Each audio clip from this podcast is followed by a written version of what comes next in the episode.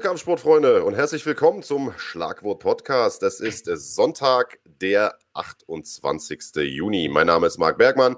An meiner Seite sitzt wie immer der großartige Big Daddy Andreas Kranjotakis und wir sprechen heute über eine Wahnsinns-UFC Fight Night, die erst vor ein paar Stunden vorübergegangen ist mit einem unglaublich spektakulären Main Event. Aber haben auch noch eine Reihe anderer Themen, Big Daddy. Genau, richtig. Ja, ich bin gerade ein bisschen irritiert, weil es sich bei mir etwas doppelt. Äh, vielleicht kann ja. Tobi da im Hintergrund was dran machen. Ähm, die Fight Night war der absolute Hammer. Ich habe ähm, ja gestanden am Donnerstag, dass ich mich schuldig gemacht habe und so ein bisschen drüber hinweggeguckt habe und auf den ersten Blick gedacht habe, na, das ist so eine etwas maue Karte, aber boah. Und ich habe glaube ich, die Antwort oder ähm, die Angst, die wir hatten, dass vielleicht die, der Umstand, dass die Leute ohne Publikum kämpfen, dazu führt, dass die Kämpfe nicht so spektakulär werden, weil sie eben nicht vom Publikum angepeitscht werden oder so. Ich glaube, spätestens jetzt können wir sagen, das ist totaler Blödsinn, denn wir haben im Prinzip bei jeder neuen Fight Night, bei jeder neuen Karte haben wir einen Fight of the Year Kandidaten dabei. Wow, also da waren so ein paar Dinge dabei, wo ich gedacht habe, okay, das ist jetzt aber der Kampf des Abends. Und dann kam der nächste Kampf. Da ich gesagt, nee, aber das ist jetzt der Kampf des Abends. Ja, und dann kam der Hauptkampf. Also absoluter Wahnsinn. Äh, sehe ich genauso wie du. Äh, Nochmal ganz kurz an Tobi die Frage. Ich habe auch die Doppelung auf dem Ohr. Ähm, ja. Vielleicht kriegen wir die noch weg, das wäre cool. Ähm, Ansonsten, ja, bin ich natürlich vollkommen bei dir, Andreas. Da hat irgendwie ein Superlativ den nächsten gejagt. Ähm, wir haben natürlich auch wieder getippt auf diese Kämpfe. Äh, und da gab es leider nicht so viel äh, Superlative zu berichten, denn wir stehen irgendwie äh, nach der Veranstaltung genauso da wie vor der Veranstaltung. Aber ohne da zu viel vorwegzunehmen, äh, lass uns doch direkt einsteigen, denn wir haben ähm, neben der Veranstaltung noch ein paar andere Sachen. Wir sprechen zum Beispiel über unseren Mount Rushmore des MMA. Da hat sich ja Dana White in den letzten Tagen mal zugeäußert, wie sein persönlicher Mount Rushmore aussehen würde, wer da drauf, wer da in Stein gemeißelt sein müsste, seiner Meinung nach. Ähm, wir haben natürlich auch unseren Mount Rushmore mal irgendwie zusammengestellt. Und wie sollte es anders sein? Äh, deiner sieht ein bisschen anders aus als meiner, glaube ich zumindest. Ist schon ein paar Tage her. Äh, und wir ja. schauen nochmal ähm, zum Kollegen. Ähm, Max Roschkopf, über den wir ja letzte Woche schon sehr, sehr äh, ja, feurig diskutiert haben, der ja äh, sozusagen freiwillig den Kampf beendet hat in der Rundenpause, weil er nicht mehr weitermachen wollte. Ähm, der hat sich jetzt auch nochmal geäußert zu der ganzen Situation. Sein Trainer Robert Drysdale auch, da sprechen wir auch nochmal kurz drüber. Also haben noch ein bisschen was zu erzählen heute. Äh, lass uns aber erstmal direkt eintauchen in die äh, Tipps, in die Veranstaltungen, in die Ergebnisse der Kämpfe. Ähm, war diesmal eine total vollgepackte Maincard auch, Andreas. Also äh, eine Zeit lang gab es ja irgendwie nur vier Kämpfe, die auf der Maincard standen. Äh, am Ende waren es dann sechs. Ähm, ja. Und äh, ja, wie du schon richtig gesagt hast, einige Kracher dabei. Der Abend ging los mit einem Catchweight-Duell zwischen äh, Julian Arosa und äh, Sean Woodson. Sean Woodson, ein unglaublich starker Typ, äh, der interessanterweise auch bei den Buchmachern der größte Favorit war auf dieser Fightcard. Also umgekehrt könnte man sagen, ähm, der äh, Julian Erosa war der größte Außenseiter, aber Andreas, der hat sich überhaupt nicht so verkauft. Ganz im Gegenteil. Nein, gar nicht. Ähm, mein, meine Idee war ja im Prinzip, dass äh, Julian Rosa all das kann, was Woodson auch kann, nur Woodson in allem so ein bisschen besser ist. Ähm, Woodson ist als bärenstarker Boxer reingekommen, 46 und 3 als Profiboxer äh, in seiner Bilanz, also äh, wirklich großartig, sah auch in der ersten Runde für mich sehr, sehr gut aus, ähm, hat viele Fakes gemacht, aber trotzdem auch immer noch ein paar ähm, Schläge genommen vor allen Dingen ein paar gute Konter genommen. Äh, Rosa hat es angefangen mit guten Low Kicks, äh, immer wieder seine Spinning Backfists probiert, aber so richtig ähm, viel Schaden hat er damit am Anfang nicht gemacht. Und äh, ja, in der zweiten Runde hat Woodson dann nochmal den Tipp bekommen aus der Ecke, hey, du kannst auch mal ein paar Jabs schlagen, das wird vielleicht Sinn machen. Ähm, hat ihm auch ganz gut getan. Äh, ja, und das war echt ein, ein, guter Kampf. Das war schon so, dass mir Woodson besser gefallen hat, die ersten beiden Runden, ja. aber Erosa immer wieder mitgemacht hat. Und in der dritten Runde setzt ihn, ähm, also setzt äh, Woodson Erosa auf den Allerwertesten. Äh, mit einem linken Haken, setzt ihn auf, äh, auf den Allerwertesten. Dann denke ich, okay, jetzt äh, macht er den Sack zu und wir haben ja beide TKO getippt. Ja, und dann ist aber irgendwie alles ganz anders gekommen. Ähm, man hat schon vorher gemerkt, Julian Rosa, äh, wenn der Druck gemacht hat und wenn der geclincht hat, dann war der immer, äh, hatte der immer irgendwie die Kontrolle und konnte äh, Woodson besser kontrollieren. Ähm, und dann hat er da diesen Darth Stroke bekommen, der echt slick war. Also der hatte so einen Head-Arm-Control von vorne, dann ist Woodson nochmal aufgestanden und dann ist er, äh, von da aus hat, hat ihn aber Erosa auf den Boden gebracht, hat noch das Bein eingehakt und da gab's kein Entkommen draus, musste Woodson abklopfen. Das war für mich richtig, richtig abgefahren. Wie hast du den Kampf gesehen?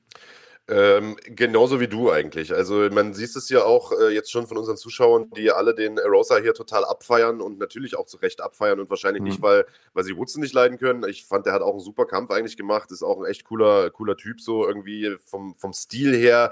Äh, hat ja eine extrem lange Amateurkarriere gehabt als Boxer und das sieht man irgendwie auch. Der ist halt total abgeklärt, total lässig in seinen Kämpfen, hat halt auch dieses, ja, dieses geile Boxen, was einfach gut anzuschauen ist. Ähm, aber ich glaube, die Leute haben den äh, Rosa abgefeiert, weil das einfach wieder mal eine dieser Geschichten war, die du, die den MMA-Sport so ausmachen. Weißt du, da kommt ein Typ, nimmt ganz kurzfristig diesen Kampf an, ein paar Tage vorher, äh, hat schon zwei Anläufe in der UFC gehabt, hat jedes Mal verloren und ist äh, wieder rausgeflogen. Äh, wie gesagt, äh, gegen alle Widrigkeiten nimmt er trotzdem diesen Fight an, versucht es ein drittes Mal, äh, liegt am Anfang klar zurück, wird da also deutlich ausgeboxt von dem Woodson und äh, kommt dann in der dritten zurück und finisht den mit einer Submission. Also unglaublich geil. Und äh, ja, ich glaube, Woodson wird sich so ein bisschen in den Allerwertesten hinterher beißen, denn der hätte den Kampf eigentlich gewinnen müssen, auch gewinnen können. Wie gesagt, die erste Runde hat er klar gewonnen. In der zweiten hat er schon ein bisschen angefangen abzubauen. Und äh, in der dritten war, glaube ich, einfach so ein bisschen die Luft raus, habe ich das Gefühl gehabt.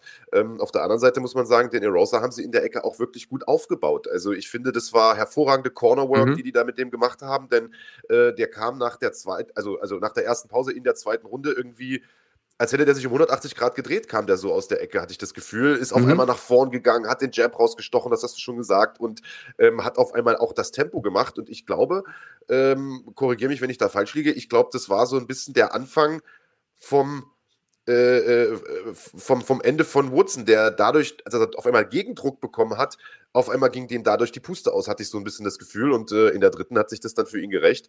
Und das war äh, eine wunderschöne Submission. Also der hat den da wirklich im Prinzip ja schon fast reingezwungen irgendwie im Stand und hat sich da immer tiefer reingewirkt und immer fester gemacht, das Ding, bis, äh, ja, bis er, bis er abklopfen musste. Also äh, sehr, sehr schöner Sieg und ähm, eine sehr, sehr beeindruckende Leistung von, von Julian S. Äh, Erosa. Ja, und wir sehen hier mal die äh, Schlagstatistiken nach ja. der äh, zweiten Runde war das. Äh, da sehen wir, Woodson hat natürlich mehr getroffen, viel mehr in der ersten Runde. Da sehen wir diese äh, deutlich, diesen deutlichen Unterschied. Und dann in der zweiten Runde, als Erosa gemerkt hat, okay, ich muss hier Druck machen, hat er zwar immer noch ein bisschen mehr kassiert, aber er hat halt auch einfach viel, viel mehr gemacht. Das sehen wir auch. Er hat zwar 176, äh, äh, also 176 Schläge probiert im Vergleich zu den 177 äh, von Woodson. Ähm, aber das, das, das war der Druck, der im Endeffekt dann das Ganze ausgemacht hat. Und ich glaube, Erosa mit seiner Erfahrung, der hat einfach sehr viel mehr Kämpfe auch noch auf dem Buckel. Also das war ja. gestern sein 31. Kampf im Vergleich zum achten Kampf äh, von Woodson. Und äh, ja, ist einfach der komplettere Kämpfer, ähm, der erfahrene UFC-Kämpfer, auch wenn er zuvor vier von seinen fünf Kämpfen verloren hatte. Und das hat es im Endeffekt gemacht. Ich glaube, dass äh, Woodson trotzdem eine große Karriere noch vor sich haben könnte, wenn der jetzt die richtigen äh, Sachen macht. Ist ein super cooler Typ. Also von der Grundeinstellung zum Kämpfen super cool. Der braucht halt noch ein bisschen Schliff. Aber Mann, wie freue ich mich für diesen Julian Rosa. Der hat im Prinzip seinen Job schon verloren, bleibt trotzdem in Shape. Also das äh, muss man sich erstmal psychologisch vorstellen. Also der Typ bekommt am Donnerstag gesagt, magst du nicht kämpfen gegen einen richtig gefährlichen Up-and-Comer und ist so in Shape, dass er in der dritten Runde frischer aussieht als Woodson, kriegt noch einen Knockdown und kommt trotzdem nochmal zurück. Also erstens, was für eine psychische Stärke brauchst du, um trotzdem äh, im Training zu bleiben, obwohl du gerade deinen Vertrag verloren hast, nur aufgrund der Möglichkeit, eventuell so einen Short-Notice-Call zu bekommen. Und dann, welche psychische Stärke brauchst du, um zwei, zwei Runden auf die Hucke zu bekommen, dann noch einen Knockdown in der dritten und dann so zurückzukommen. Also das ist genau die Art von Story, die ich absolut liebe kann ich so unterschreiben. Da äh, wirst du von mir keine andere Meinung hören. Ähm, für die Punktesituation im Tippspiel war das Ganze natürlich ein bisschen doof, denn äh, du hast es schon gesagt, wir beide haben getippt, Woodson macht das Ding durch TKO. Ähm, ja, das äh, war am Ende nicht so. Dementsprechend null Punkte für beide. Ähm, gucken wir mal weiter zum nächsten Kampf. Ähm, da ist tatsächlich ein Kampf äh, im Prinzip aus dem Vorprogramm hochgerutscht, der äh, ursprünglich gar nicht äh, fürs, für die Maincard vorgesehen war, den wir dementsprechend auch gar nicht getippt haben, nämlich äh, Takashi Sato gegen Jason Witt. Ähm, und der ging dann auch äh, relativ fix vorüber. Also war, ein, war, ein, war ein kurzer Zusatz, sage ich mal. Ja, Sato Witt äh, trainiert jetzt äh, bei Henry Hooft und ähm, er hat eine ganz, ganz große Stärke und das ist im Prinzip eine absolute, ein absoluter Basic. Das ist 1-2, also äh, Fürhand, Schlaghand und er macht das großartig. Man kann das aus dem, also im, in ein Bilderbuch übernehmen quasi, in ein, ein Lehrbuch. Ähm, er, er fühlt quasi mit der Fürhand vor und dann schießt er die Schlaghand hinterher. Und äh, das hat man perfekt in Aktion gesehen. Witt auch kurzfristig eingesprungen. Natürlich eine undankbare Situation für ihn hier. Ähm, und ist dann auf der am falschen Ende von einem Knockout. Das äh, Ding hatte sich gewaschen. Gut, er hat sich gestellt. Ich hoffe, er kriegt dann nochmal eine Möglichkeit, äh, sich in der UFC zu beweisen weil das natürlich sehr, sehr undankbar, wenn man da mit kaum Vorbereitungszeit, also man kann sich auch nicht auf den Gegner einstellen, reinkommt in die UFC und dann ausgenockt wird in unter einer Minute, ist natürlich doof.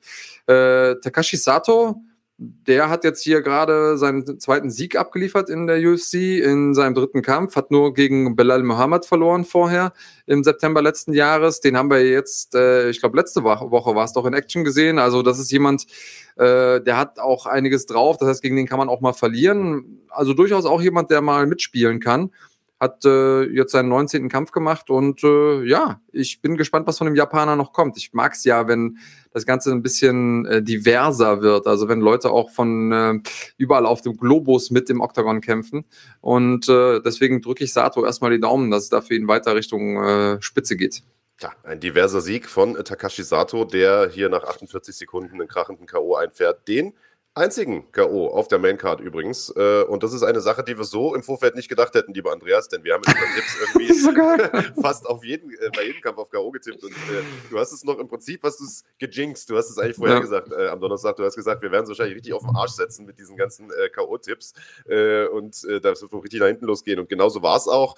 Ähm, gucken wir mal zum nächsten Kampf. Brandon Allen gegen Kyle Daukas. Auch da hatten wir beide äh, auf TKO getippt und zwar für Brandon Allen, obwohl wir uns da gar nicht so richtig sicher waren. Denn ähm, der Daukas, der, oder Daukaus, der ist äh, in die äh, UFC neu reingekommen, äh, ungeschlagen, ein hervorragender Grappler und ähm, ja, wir waren uns da so ein bisschen unsicher, ob, äh, ob die, die Grappling-Skills nicht ausreichen, um den Allen vielleicht da doch in seine Schranken zu verweisen. Ähm, haben am Ende trotzdem beide auf Allen getippt und äh, beide auch per TKO, wie gesagt. Ähm, und am Ende, muss man sagen, ähm, hat der Daukhaus sich tatsächlich da sehr, sehr gut verkauft. Das war ein, ein Kampf auf Augenhöhe, das kann man, äh, das kann man, denke ich, so sagen. Äh, der am Ende über die Punkte ging, also über die komplette Zeit ging. Es gab also kein TKO und äh, am Ende hat das Ding Brandon Allen relativ eindeutig nach Punkten gewonnen, also äh, auf einem Punktrichterzettel sogar äh, alle drei Runden gewonnen. Und ich mhm. finde, dass das ein Ergebnis ist, ähm, das hat man ja manchmal, dass man an den Punkten den Kampfverlauf gar nicht so gut ablesen kann. Also der mm. Kampf war aus meiner Sicht gar nicht mal so krass eindeutig, wie das die Punktzettel am Ende wiedergeben. Äh, der Daukos hat sich gerade am Anfang äh, da wirklich sehr, sehr gut verkauft, muss ich sagen. Ja, ähm, größter Kritikpunkt für mich äh, an Brandon Allen ist, äh, dass er seine Frisur geändert hat. Ich habe seine Haare vorher gefeiert. Das äh, hat mir besser gefallen, wie die geflochten waren. Also äh, das äh, sollte er sich nochmal ähm, überlegen.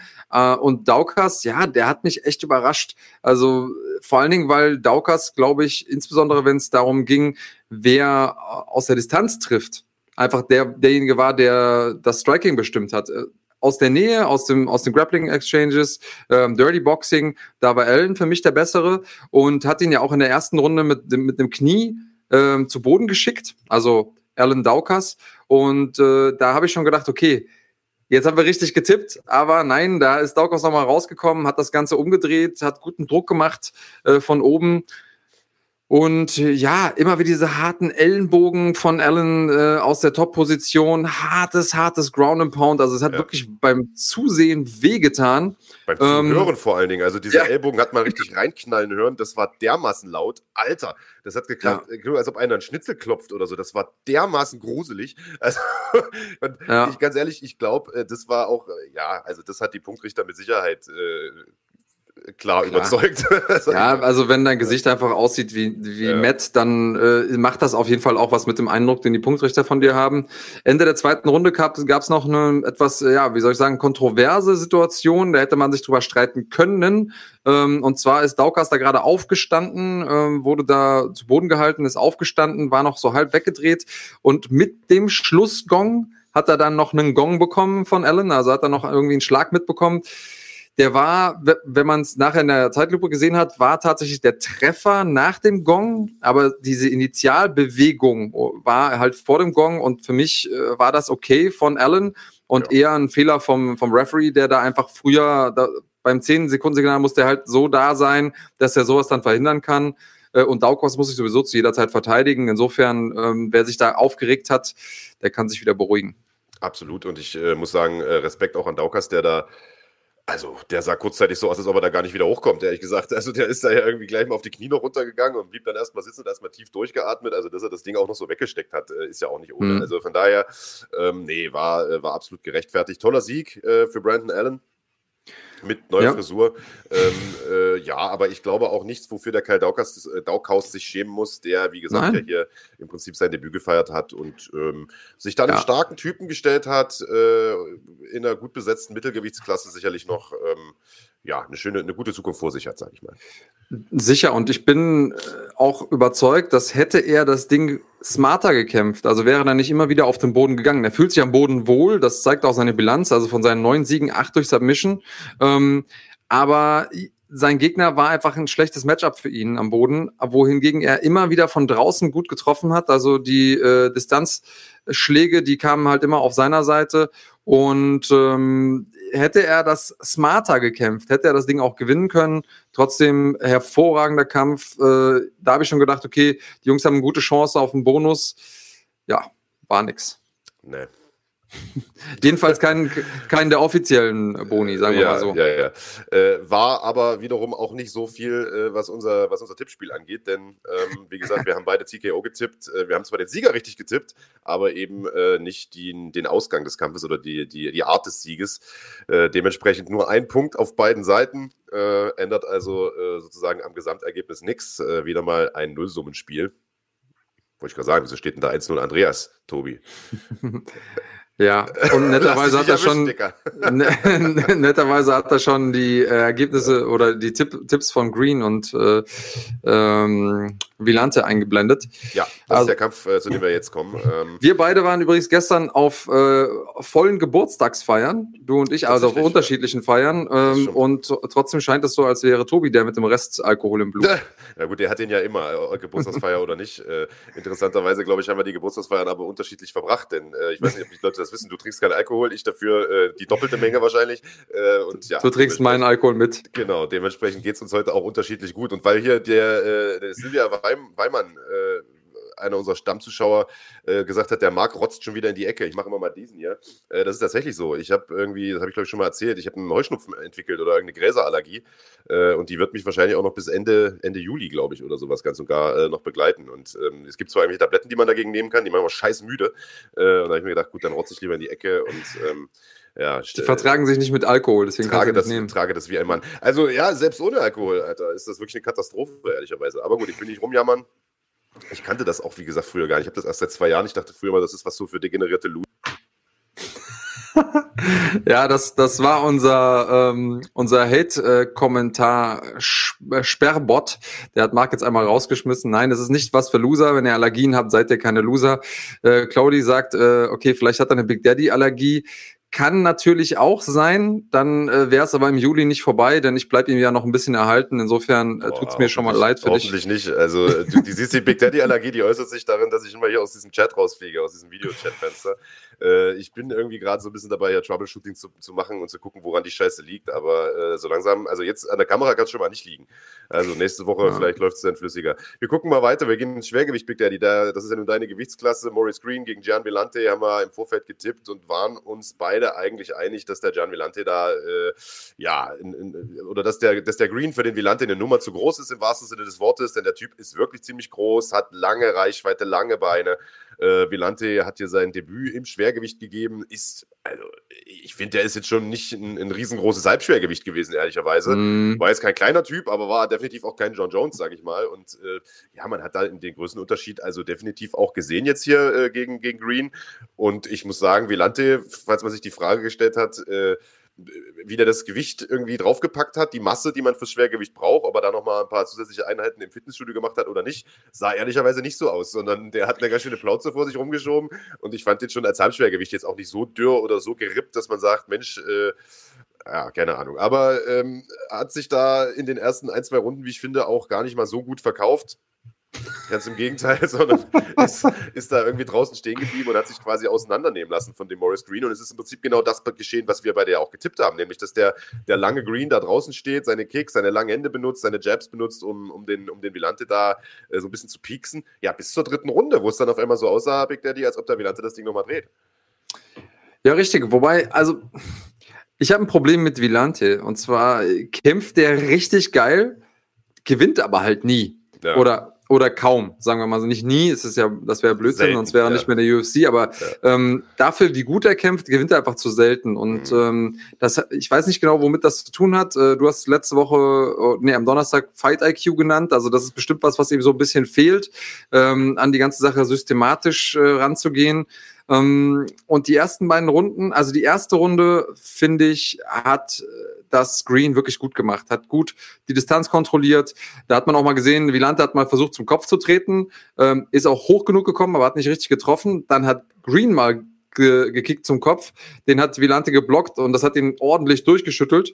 Ähm, am Ende der ersten Runde hat Vilante irgendwie zu seinem Fuß geguckt und in die Ecke gesagt, oh, ich glaube, ich habe mir mein, mein Zeh gebrochen. Ja. Äh, und danach wurde aber auch darüber nicht mehr gesprochen. Also das zeigt uns auch, was für ein Typ der Vilante ist. Das ist so einer, der läuft halt weiter nach vorne, selbst wenn er die ganze Zeit irgendwie äh, eins äh, auf die Rübe bekommt. Und davon hat er eine, einige bekommen. Er hat aber auch einige ausgeteilt. Und ich habe ähm, mir hier aufgeschrieben, dass er echt gute Konter gemacht hat. Insbesondere in der zweiten Runde ist er für meine Begriffe besser reingekommen. Green wirkte ein bisschen müde ähm, und hat für mich die zweite Runde knapp gewonnen. Ich weiß, die Punktrichter haben es so nicht gesehen, aber ich finde, man hätte ihm die zweite Runde ähm, geben können, vor allen Dingen, weil seine Leg-Kicks immer besser ankamen und ähm, Green echt aussah, als, äh, als hätte der Probleme. Also als hätte er Probleme mit diesen Leg-Kicks, als würden die ihm stark wehtun.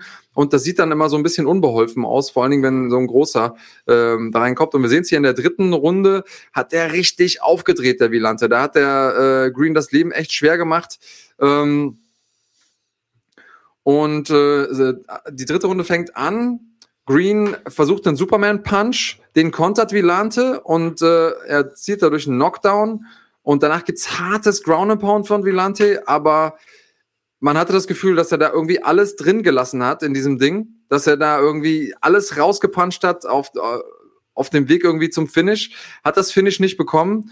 Und dann hat er was äh, ja, sich eingefangen, sag ich mal, äh, dass wir so, dass wir so kaum sehen. Ähm, und was so ein bisschen auch, ich glaube zum einen den langen Arm und der Technik geschuldet ist von Maurice Green, auf der anderen Seite aber auch der Ermüdung von Gene Villante, der da in der Halfguard Top-Position ist, äh, irgendwie seinen Arm noch da drin lässt und Villante greift einfach rum und, und macht zu und ja, das Ding ist schon eng. Also ich mache das Ding auch gerne äh, von unten, aber normalerweise kriegst du das aus der Halfguard nicht einfach so. Und äh, ja, Villante hat vorher schon echt viel gepumpt und ähm, hat dann abgeklopft, kurz vor Ende des Kampfes. Und das, äh, ja, es war schon echt ein richtiger Krimi, muss ich sagen. Mhm. Ja, modifizierter Arm Triangle irgendwie. Also die Kollegen, Kommentatoren aus den Staaten, die waren sich selber nicht so ganz sicher, was sie da gesehen haben, mhm. äh, weil, wie du schon richtig sagst, eigentlich macht man den aus der Position so eigentlich nicht oder bekommt ihn zumindest aus der Position eigentlich nicht durch. Ähm, es wirkte fast schon so ein bisschen, als ob Velante da sagt, ach, hast du was drauf geschissen, komm, ich klopfe jetzt ja ab und dann habe ich meine Ruhe, so nach dem Motto, weil der war halt schon irgendwie platt, wirkte zumindest so. Also man hatte zumindest das Gefühl, äh, von außen, sagt sich natürlich von der Couch aus immer leicht, aber man hatte das Gefühl, als wäre er da noch rausgekommen, wenn er, sagen wir mal, hm. das auch ernsthaft versucht hätte. Aber gut, äh, vielleicht auch einfach nicht. Äh, vielleicht, du hast gesagt, der Green hat lange, so garkige Arme. Vielleicht ist das auch einfach wirklich äh, eine enge Kiste gewesen. Ähm, ähm, ja, und hier sagt gerade Manuel P. was Spannendes im, im Chat. Das habe ich mir nämlich auch gedacht. Und zwar, Vilante war so ein bisschen mit dem Gesicht am Oberkörper von Green getrappt. Also so bei dem Choke und Green hat ihn quasi näher an sich reingezogen und dadurch, dass er eh schon nicht so gut atmen konnte, auch dadurch die Atmung ein bisschen beeinträchtigt und ich glaube, das war einfach so eine so eine Mischung aus Ermüdung, ja. ähm, die Atemwege eingeschränkt und dem Choke. Also es war kein klassischer Blood Choke. Ähm, aber das Ding war einfach dann zu viel für ihn, so oder so. Ja. Äh, vielleicht eine Kleinigkeit, die ich da ähm, auch noch mit erwähnen möchte, denn für mich war das irgendwie so eine Fight Night mit absolut geilen Stories und Green wer das nicht auf dem Zettel hatte, der hat ja gerade zwei Kämpfe in Folge verloren, zwar auch gegen echt gute Leute, ähm, aber der stand schon ein bisschen mit dem Rücken zur Wand. Der wusste auch, okay, wenn ich jetzt hier drei in Folge verliere, allzu viele Leute überleben das nicht. Wenn du nicht irgendwie Superstar-Status hast in der UFC, dann bist du nach drei Dingern eigentlich in Folge raus. Das kann die UFC auch. Also so sind die ähm, die Verträge gestrickt, die können dich dann rausschmeißen, wenn du nicht performst, wenn du nicht gewinnst. Ähm, und der macht was und zieht einfach drei Wochen vor dem Kampf, vor seinem letzten Kampf, den er safe hat in seinem, äh, in seinem Vertrag, zieht er mit Sack und Pack mit seiner ganzen Familie nach Albuquerque und wechselt nochmal das Camp, so kurz vor einem Kampf. Und das ist natürlich auch nochmal was, was man mitbedenken muss, wenn man diesen Kampf sieht. Ähm, also Maurice Green, drei Wochen im neuen Camp, das ist nicht einfach, sich da so einzustellen. Und ich habe die Hoffnung, dass er da von profitieren wird, da länger in diesem extrem guten Camp zu sein, also und dass wir ihn dann beim nächsten Mal noch stärker sehen werden. Ja, ich fand das auch interessant. Also man hat das richtig gesehen, wie, wie der sich selbst nochmal motiviert hat. Ich glaube, vor der dritten Runde war das der. Ja, da ist er weg. Jetzt hat er einmal was Interessantes zu sagen, der Marc, und dann äh, fliegt er wieder raus. Ähm, nur für euch da draußen, damit ihr das äh, versteht. Also wir sind wirklich beim Troubleshooten und äh, wann immer wir Tests machen, wir äh, machen auch mehrere Tests über die Woche hinweg, hat Marc gar kein Problem. immer nur, wenn wir tatsächlich live streamen und mit euch äh, hier sind, dann fliegt Marc immer wieder raus. Also wir sind dran, wir ignorieren das nicht einfach und machen weiter, sondern wir probieren mal zu gucken, woran es liegt. Da ist er wieder. Ja, ja. Was wolltest du sagen? Also ja, Green also, hat versucht, sich zu motivieren das, ja, hat da irgendwie so Selbstgespräche geführt. Also das hat schon sehr, sehr, ähm, man hat schon gemerkt, dass da einiges an, für, für ihn dranhängt äh, mhm. und äh, fand, ich, fand ich sehr, sehr krass, wie er da sich selbst nochmal richtig nach vorn gepeitscht hat. Ähm, ja, du sagst es, also wir versuchen ja ein bisschen Fehlerlese zu machen. Mittlerweile kann ich ausschließen, dass es die Kamera ist. Ich kann auch ausschließen, dass das Mikro ist. Also viel bleibt jetzt irgendwie ehrlicherweise nicht mehr. Der Laptop ist auch ein neuer. Also keine Vielleicht Ahnung. Bist du's. Vielleicht bin es tatsächlich auch ich. Ähm, ich habe keine Ahnung. Vielleicht bist es auch wirklich du. Also, äh, wie gesagt. Also das Einzige, Wie kann ich denn jetzt was dafür? Das Einzige, was für mich eigentlich logisch äh, klingt. Ähm, gucken wir mal. Achso, ja, und wir haben natürlich auch auf diesen Kampf getippt. Ähm, das äh, müssen wir noch auswerten. Äh, und hatten beide äh, auf einen Sieg von äh, Morris Green getippt. Allerdings einer auf TKO und der andere auf äh, Punkte. Ich punkte, du TKO. Naja, wie soll das anders sein? Das Ding geht mit einer Submission zu Ende. Äh, dementsprechend ein Punkt auf beiden Seiten. Und wieder konnte keiner irgendwie äh, Boden gut machen oder, oder den, den, ähm, den Vorsprung ausbauen. Also ja, zwei Kämpfe gab es ja aber noch. Und zwar den Co-Hauptkampf, mit dem es weitergeht. Ein Duell im Weltergewicht. Mike Perry gegen Mickey Gall. Mickey Gall hat diesen Kampf gefordert, das haben wir gesagt. Ist ein guter Bodenkämpfer, haben wir erklärt. Ähm, und äh, Mike Perry im Prinzip genau das Gegenteil. Ein äh, knüppelharter Puncher. Ähm, und äh, ja, wir sind eigentlich beide davon ausgegangen, dass er den, den Gall äh, ja, relativ easy aus den Socken hauen sollte.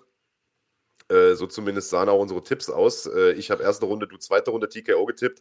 Am Ende ging das Ding über die Zeit. Ähm, Mike Perry hat tatsächlich diesen Kampf natürlich auch gewonnen, aber ähm, ich muss sagen, es gab den einen oder anderen Moment, wo ich ein bisschen Angst hatte, dass der Gal den vielleicht doch noch in der Submission fängt, weil Perry immer wieder diesen Kampf auf den Boden verlagert hat, was ich überhaupt nicht verstanden habe. Und da sind wir wieder beim Thema Fight IQ, weil also Gal hat sich im Stand schon besser verkauft, als ich das vielleicht erwartet hätte im Vorfeld, das muss man schon sagen und so. Aber der hat halt trotzdem die Hucke voll bekommen. Und äh, für mich gab es da überhaupt keinen Grund, den Kampf irgendwie auf die Matte zu bringen. Ich weiß nicht, ob Perry da äh, den Kritikern eins reinwürgen wollte oder was da irgendwie äh, die Idee dahinter war. Aber den Kampf immer wieder runterzubringen und sich damit quasi ja auch selbst in Gefahr zu bringen, äh, fand ich nicht so clever. Wie hast du das denn gesehen? Also ich habe mir hier in meinen Aufzeichnungen beim Kampf äh, notiert, jeder versucht irgendwie zu beweisen, im Bereich des anderen mithalten zu können. Ja. So kam es mir vor. Also ich ja. hatte äh, vor, dass, äh, also das war ja vorher die Story. Äh, Mike Perry ist der äh, Knockout-Puncher und Mike, Mickey Gall ist der Submission-Artist und äh, schon sehr spezialisiert beide in ihrem Gebiet. Und auf einmal versucht Mickey Gall Mike Perry auszunocken und äh, Mike Perry versucht den Kampf auf den Boden zu verlagern und äh, Mickey Gall zu submitten. Ähm, und ich muss sagen, so verrückt sich das anhört, beide haben mich in dem Versuch beeindruckt aber. Also ich fand, Mickey Gerl hat wirklich gut ausgesehen im Stand ähm, gegen einen brandgefährlichen Mike Perry. Und auch äh, Mike Perry hat es am Boden echt gut mitgehalten, ist da auch aus ein paar echt schwierigen Situationen rausgekommen, hat auch äh, Mickey Gerl hin und wieder mal versucht, das Leben schwer zu machen, aber da hat man schon gesehen, der ist nochmal irgendwie eine, eine Stufe krasser am Boden. Trotzdem, Perry hat das Ding gut gemacht für mich. Ähm, war ein super spannender Kampf. Ich mag es, äh, Perry zuzusehen, mit diesem breiten Stand nach vorne zu gehen. Ja. Ähm, aber auch, auch Gerl hat ganz gut getroffen mit dem Bodykick ne, in der ersten Früh und da habe ich schon gemerkt, oh, äh, da, da, passiert was. Dann ähm, Perry mit diesem Suplex äh, in der ersten Runde. Also beide haben echt ein Feuerwerk abge, abgebrannt da. Ähm, ich muss sagen, ich fand es sehr, sehr unterhaltsam. Äh, sehr, sehr viel unterhaltsamer, als ich gedacht hätte. Ich dachte, das ja. wird einseitiger. Und ähm, trotzdem hat Mike Perry am Ende für mich äh, gewonnen. Aber es ist ein, ein Kampf, in dem, äh, also es ist der erste Kampf, in dem mir äh, Mickey Gall wirklich sympathisch war, muss ich sagen. Oh, sehr schön. Äh, lass uns mal noch auf die Ecke äh, eingehen von Mike Perry. Das war ja auch äh, Thema vor dem Kampf, denn Mike Perry hat als erster Kämpfer der UFC-Geschichte gesagt, ich nehme gar keine Betreuer mit, sondern nur meine Freundin, die übrigens nicht mehr blond ist. Die war doch mal blond, oder nicht? Jedenfalls hatte die dunkle Haare diesmal. Und äh, Jetzt kann man sich darüber streiten, ob die ihren Job gut oder schlecht gemacht hat. Also sie hat auf jeden Fall nicht allzu viel gesagt, sage ich mal, außer du machst es gut. Ähm, Mehr war in dem Fall aber vielleicht auch nicht unbedingt nötig. Ich sag mal, ähm, ein guter Betreuer hätte ihm vielleicht gesagt: Hör mal auf hier mit, mit Takedowns, Alter. Bleib mal im Stand. hat sie jetzt nicht gemacht. Sie hat sich irgendwie darauf beschränkt, so ihm ein bisschen irgendwie den, den Nacken zu kühlen. Und einmal hat er gesagt, kühl mal meinen Kopf. Dann hat sie ihm den Eisbeutel auf den Kopf gepackt. Und ansonsten war da aber auch nicht viel Kommunikation. Also das war total ähm, interessant, das zu sehen. Der kam halt irgendwie in die Pause, setzte sich auf seinen Stuhl und dann hockte der da. Und keiner hat was gesagt. Also, also äh, du, du beweist, äh, du beweist auf jeden Fall, dass du im Boulevard-Bereich im MMA nicht so viel, äh, nicht so tief drin steckst, denn oh. hier unsere äh, Leute aus dem Chat strafen dich Lügen. Das ist natürlich was? seine neue Freundin. Ah, die Ex neue. war blond und die ah. daten sich erst seit ein paar Monaten. Ah. Die kennen sich zwar schon länger, hat er im äh, Postfight-Interview verraten, aber äh, ja, die sind erst seit irgendwie ein paar Monaten zusammen und er wollte sie halt mal mitgenommen haben. Sehr äh, dafür hat sie den Job ganz gut gemacht, muss ich sagen. Ähm, okay. äh, ja, gut, sie ist zumindest mal nicht äh, vor Angst zusammengebrochen. Was ich spannend fand im Postfight-Interview, ähm, ist, dass er sich darüber beschwert hat, dass er Steuern bezahlen muss. Das fand er irgendwie ganz doof. Äh, ja, ist ja nicht der Einzige, ehrlicherweise, aber ist nur Hat so. die UFC gebeten, ihm doch nur das Geld zu geben, das er dann auch wirklich ausgeben kann, weil das wäre doch echt zu viel verlangt von ihm, da jetzt noch irgendwie was zurückzuhalten. Ähm, ja, äh, muss man nicht viel ja. zu sagen. Also Kämpfer sind also, halt äh, Kämpfer. Ja, wollte ich gerade sagen. Kämpfer sind Kämpfer und äh, ja, ja, ich frage mich bei manchen halt eh, Alter, wie die. Ganz ehrlich, alle, die sich über Fighter Pay aufregen, ich glaube, denen würde es nur halb so schlecht gehen, wenn sie in der Lage wären, mit ihrem Geld ein bisschen umzugehen. Aber das habe ich wieder was Falsches gesagt, wahrscheinlich.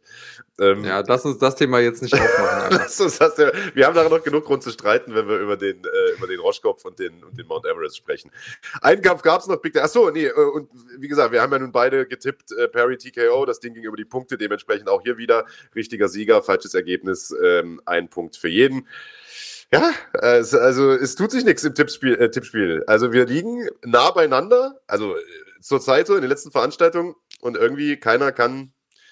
Also mir gelingt der Befreiungsschlag nicht und du kannst dich aber auch nicht weiter absetzen. Also äh, ja, es ist, es ist frustrierend. Äh, ich, äh, ich will ja jetzt nicht zu viel vorwegnehmen, ähm, aber es scheint so, als gäbe es irgendwie eine magische Zahl, die wir beide haben, so beim äh, im Gesamtergebnis, wenn wir ja. tippen. Aber da kommen wir, kommen wir dann gleich nochmal dazu. Jo, machen wir. Äh, letzter Kampf, wie gesagt, und das war nicht nur der Hauptkampf des Abends, sondern aus meiner Sicht auch der beste Kampf der Card, vielleicht sogar des ganzen Jahres. Also 2020 muss man sagen, Corona hin oder her. Was ist das für ein Jahr? Was haben wir für geile Kämpfe? Also letzte Woche hatten wir ja diesen Kracher mit, äh, mit Shane Burgos und da ist er wieder weg, der gute Mann. Ja, ähm, mir fällt auch noch äh, der Kampf von Weili Zhang ein gegen Joanna Jacek. Also das war auch ein absoluter Kracher und der ist ja für viele Leute der äh, Kampf des Jahres bislang. Aber ähm, der Kampf, den wir heute hatten, der ähm, oder in der Nacht von gestern auf heute, der kann da auf jeden Fall noch irgendwie mithalten. Und äh, natürlich haben wir noch den äh, schönen Burgos gegen Josh Emmett Kampf, der auch äh, letzte Woche stattfand, den man auch damit äh, nennen muss. Also da wollen wir vielleicht noch nicht drauf eingehen, was denn jetzt wirklich der Kampf des Jahres war. Aber ein heißer Kandidat war das definitiv, das in Poirier gegen Dan Hooker.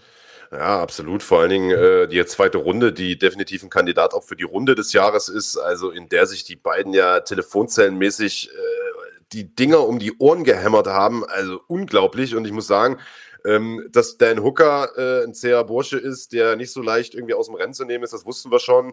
Dustin Poirier, ja gut, ist ein erfahrener Typ, wussten wir eigentlich auch, aber was der für Dinger eingesteckt hat und trotzdem noch nach vorn kam, ah, das ist wirklich beeindruckend gewesen. Und ich weiß gar nicht, man könnte so, wenn man die Geschichte dieses Kampfes vielleicht so ein bisschen in, in einem Satz oder in, in zwei Worten zusammenfassen will, kann man ja sagen, irgendwie Hooker war halt der, der einfach härtere Bomben geschlagen hat und Poirier der, der akkurater war, der präziser geschlagen hat und der vielleicht auch ein bisschen mehr geschlagen hat, aber äh, weiß ich nicht, äh, im Prinzip ist das auch schon wieder zu einfach gefasst, weil beide haben Bomben geschlagen und beide haben gut getroffen und beide haben extrem viel geschlagen. Also es ist, äh, ja, weiß nicht, war einfach nur eine Schlacht von Anfang bis Ende. Äh, ja, also die ersten beiden Runden gingen auf allen Punktrichterzetteln an Hooker. Ja. Ähm, ich fand die erste nicht ganz so eindeutig, die zweite fand ich schon eindeutiger. Ähm, Poirier hat immer wieder zwischendurch auch mit seiner Guillotine aufgeblitzt und auch vom Rücken aus gezeigt, dass er äh, durchaus gefährlich sein kann. Hat er auch mal einen Triangle probiert und so. Hooker hat äh, regelmäßig auch mal versucht, den Kampf auf dem Boden zu verlagern, also das ein bisschen, ein bisschen zu mischen, was ich erstmal sehr, sehr, ähm, ja, sehr, sehr smart finde. Aber Alter, was haben die beide gefressen? Das ist Wahnsinn. unglaublich. Ich habe wirklich, am Ende der zweiten Runde habe ich gedacht, wie kann dieser Dustin Poirier noch stehen? Das ist ja unmöglich, ja. was der genommen hat da. Ähm, und auf der anderen Seite gab es dann auch in Runden drei und vier gab es auch Momente, wo ich gedacht habe, okay, warum fällt dieser Hooker jetzt nicht um? Absoluter Wahnsinn. Und äh, diesen Championship-Mindset von Dustin Poirier, nach zwei verlorenen Runden da rauszugehen und einfach drei Runden abzuliefern und zu rasieren. Ähm, also ich muss sagen, und das, äh, damit gehe ich einmal hier auf das ein, ähm, was äh, Mr. Deni fragt, ist für euch Hooker ein wirklicher Verlierer nach dem Kampf gestern oder eher ein zweiter Gewinner? Also für mich ganz klar, der ist äh, Gewinner durch und durch. Der ähm, ist kein Verlierer. Der hat auch ein bisschen von seiner Afterparty aus dem Hotelzimmer gestreamt, ähm, noch vollkommen irgendwie geschwollen und, und blutig. Aber der hatte gute Laune, weil der hatte einfach einen Wahnsinnskampf abgeliefert. Der Kampf auch ähm, natürlich den Bonus für Kampf des Abends bekommen. Aber das war ein Krimi, das, da war alles drin, was ein Kampf braucht. Da waren gute Grappling-Exchanges dabei, beide keine Sekunde irgendwie ähm, zurückgewichen. Und Wahnsinn. Auch ohne große Vorsicht, ohne Angst, irgendwie ausgenockt zu werden. Und da hat sich was draus ergeben, was einfach ein grandioser Kampf war. War es denn jetzt der Beste des Jahres? Ich, ja, ist ja immer subjektiv, sowas zu sagen, aber äh, definitiv einer der besten des Jahres, muss man schon sagen. Also Respekt auch vor deinen Hooker, der, ähm, ich glaube, Neopren hat es ja nochmal angesprochen äh, im Chat, der da ja auch in dieser Guillotine drin war. Äh, Im Prinzip ja der Move von Dustin Poirier, äh, was, was, was sein Grappling angeht, ähm, da auch noch rausgekommen ist und so. Also das war schon äh, nicht nur körperlich, sondern auch mental, was Kämpferherz angeht, einfach eine krasse Leistung und deshalb mhm. äh, aus meiner Sicht auf jeden Fall ein Kandidat für, für den besten Kampf des Jahres. Es ist natürlich immer schwer, sich da einen rauszupicken bei so vielen geilen Schlachten. Ähm, ich muss einfach sagen, ganz ehrlich, dieses äh, Ding da im Apex und ich weiß nicht, ob es am kleineren Ring liegt oder ob es daran liegt, dass kein Publikum da ist oder ob es daran liegt, dass die Kämpfer wissen, dass jetzt das Spotlight größer ist, weil es keine anderen Sportarten gibt. Ich weiß nicht, woran es liegt, aber wir bekommen zurzeit wirklich einige mega Kämpfe präsentiert. Alter, da kannst du wirklich jede Fight Night angucken und es ist nie irgendwie auch nur eine Minute langweilig. Also ähm, heftiges Ding. Äh, und äh, ja, in dem Fall aber zumindest was das Tippspiel angeht, auch äh, keine, keine großen Besonderheiten. Wir haben beide getippt, Dustin Poirier nach Punkten. Ähm, genauso ist es auch ausgegangen, wobei ich sagen muss, dass ich zwischenzeitlich schon immer dachte, Alter, das kann doch nicht über die Zeit gehen, wenn die so weitermachen hier, Alter, muss einer umfallen. Äh, nee, ist tatsächlich über die Runden gegangen und äh, ja, Poirier hat das Ding äh, zu Recht gewonnen, muss man sagen, äh, auch wenn er am Anfang echt nicht so aussah, das stimmt natürlich. Ähm, ja, äh, Endstand ist äh, 5 zu 5 also wieder mal ein Unentschieden hier äh, in unserem Tippspiel, lieber Big Daddy Kranjotakis. Äh, dementsprechend haben wir jetzt einen neuen Gesamtpunktestand von, ich glaube, äh, 37 bei mir zu 42 bei dir. Also ja. Also immer noch fünf Punkten Vorsprung. Und ja, irgendwie fünf ist die magische Zahl in unserem Tipp, Tippspiel. Ja. Ich habe das Gefühl, dass wir jede Fight Night irgendwie fünf Punkte holen, jeder. Ähm, und fünf Punkte Unterschied sind es zwischen dir und mir. Also vielleicht sollte ich eine Fight Night mal nicht tippen. Ja, oder, ja. äh, oder ich lasse vielleicht mal die, die Leute da draußen für mich tippen oder so. Ja, ähm, tipp doch einfach mal nicht, ist doch gut, kannst du machen. ja, meinst du? Äh, tippe ich äh, wahrscheinlich alle Kämpfe falsch. hole null Punkte und es sind immer noch fünf Punkte Unterschied am Ende des Tages. Dann. Ich wollte jetzt nicht sagen. Ja. Äh, ich wollte noch einmal kurz auf das äh, eingehen, was Neopren hier im Chat gefragt hat. Und äh, zwar fragt er, ähm, weil ich ja seine Guillotinen angesprochen habe von Poirier, ob er damit schon mal jemand zur Aufgabe gebracht hat. Und tatsächlich im MMA noch nicht.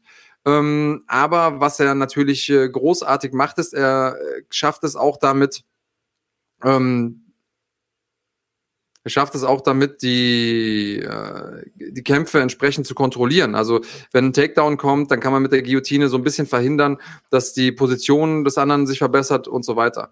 Also ich glaube, ähm, dass das einfach ein sehr, sehr spannender Move ist, auch position-wise, äh, ähnlich wie es eben auch mit dem Kimura ist, den man ja nicht nur ansetzt, um den Kampf zu beenden, sondern eben auch, um den Gegner so ein bisschen davon abzuhalten, seine Position zu verbessern oder die Position zu kontrollieren. Ja. Und ja, jetzt bleiben wir im Prinzip noch bei der Frage, gegen wen soll denn jetzt Poirier als nächster kämpfen? Das ist vielleicht ja noch mit das Spannendste also, an der also, ganzen Geschichte. Ich sag mal, das Ding war ja jetzt kein, kein Titel-Eliminator oder sowas. Äh, zumindest wurde es so nicht. Kein offizieller? Nicht, beworben, nicht, ja. nicht, beworben, kein offizieller, aber man kann schon sagen, dass es ein inoffizieller war. Denn äh, du hast ja mhm. jetzt, wie gesagt, den Kampf äh, Gaethje gegen, äh, gegen Khabib dann irgendwann im September wahrscheinlich. Und ich sag mal, nach der Schlacht hier kann ich mir jetzt nicht vorstellen, dass, dass äh, Dustin Poirier sagt, alles klar, nächsten Monat äh, kämpfe ich wieder, sondern der wird sich jetzt wahrscheinlich ein halbes Jährchen hinsetzen und mal gucken und ähm, könnte mir gut vorstellen, dass man ihn denn gegen den Sieger äh, dieses Titelkampfes stellt. Äh, zumindest könnte ich es mir vorstellen, wenn Gaethje diesen Kampf gewinnt. Also ich sag mal, wenn Khabib gewinnt, wird es natürlich schwierig, denn der hat halt Poirier ziemlich eindeutig besiegt. Äh, da, also würde ich mir jetzt einen direkten Rückkampf irgendwie nicht, oder was heißt einen direkten, aber da würde ich mir so einen zeitigen Rückkampf jetzt irgendwie nicht unbedingt wünschen. Aber wenn Gaethje dieses Ding irgendwie gewinnen sollte, wäre das natürlich ein absoluter kracher Kampf. Denn Gaethje, das äh, wissen wir, hat äh, ja schon mal gegen Poirier gekämpft. Da ist er weg. Ja. Ähm, Gaethje hat äh, schon mal gegen Poirier gekämpft wollte er sagen. Ich weiß nicht genau, worauf er hinaus wollte. Was ich aber vielleicht sagen kann, ist, ich habe noch eine viel bessere Idee. Und zwar haben wir noch jemanden in, in Mix. Ich habe nämlich gerade mal hier die, äh, die Ranglisten angeguckt im äh, Leichtgewicht und da steht noch ein Tony Ferguson. Und das fände ich richtig, richtig geil. Also dann sollen wir, er soll erstmal äh, Khabib kämpfen gegen Gaethje und äh, der Sieger kämpft dann gegen den Kampf Tony Ferguson gegen Dustin Poirier. Was sagst du? Hätte ich nichts gegen einzuwenden, definitiv. ja, aber muss man eben auch erstmal gucken, ja. Also Ferguson hat natürlich auch derbe ins Brett bekommen. Ähm, ja, aber vielleicht Ende des Jahres so ein Kampf äh, würde auf jeden Fall Sinn machen, würde sportlich Sinn machen und würde definitiv auch für die Fans äh, jede Menge Sinn machen. Hätte ich nichts gegen einzuwenden, sage ich mal. Ja, hier im Chat sind sie sich uneinig. Ähm, entweder Habib gegen Poirier 2 ähm, ist natürlich eine Möglichkeit. Ich weiß ehrlich gesagt nicht, ob das jetzt der Kampf ist, den ich jetzt sehen wollen würde direkt. Ähm, und auch äh, Poirier gegen Connor, das, dafür war mir der Kampf gegen Connor einfach zu eindeutig. Ähm, aber das Ding fände ich geil. Ich glaube, da hätte ähm, sowohl Ferguson hätte die Möglichkeit, dann nochmal zurückzukommen, was er meiner Meinung nach auch verdient hat, weil der einfach so eine lange Siegesserie hinter sich hat. Und äh, wenn er Poirier schlägt, dann ist er auch einfach direkt wieder oben mit dabei. Dann hat er da ein gutes Argument. Und äh, auf der anderen Seite, wenn Poirier durch den durchmarschiert, dann äh, kann der auch, selbst wenn Khabib das Ding gewinnt, kann der auch nochmal gegen Khabib, Khabib ran. Ähm, so wäre es mir vielleicht noch ein bisschen zu früh. Ja, nee, kann man so kann man so unterstreichen.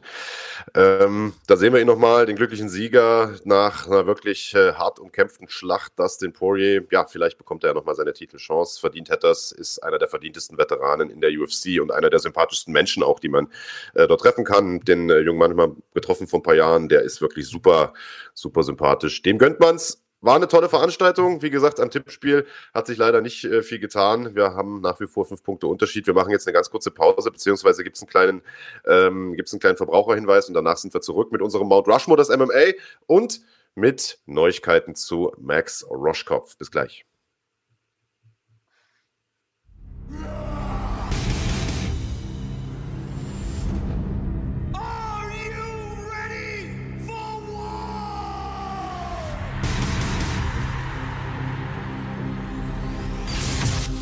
Fighting ist ab sofort auch auf YouTube.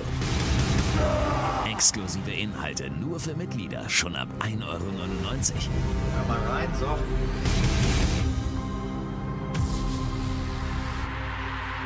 Erlebe Deutschlands größtes Kampfsportarchiv mit mehr als 100 Live- und Pay-per-View-Events pro Jahr. Einen 24-7-Channel, einzigartige Dokus und vieles mehr. Werde jetzt YouTube-Kanalmitglied und genieße mit Run Fighting die ganze Welt des Kampfsports. Ja, also, die äh, Schlagwort-Zuschauer, die wissen es natürlich schon längst. Runfighting gibt es nicht nur auf der Internetplattform runfighting.de, sondern ähm, seit Anfang des Jahres auch äh, auf, äh, als YouTube-Kanal, beziehungsweise gibt es schon länger als YouTube-Kanal, aber seit Anfang des Jahres gibt es da auch richtig viele Veranstaltungen zu sehen.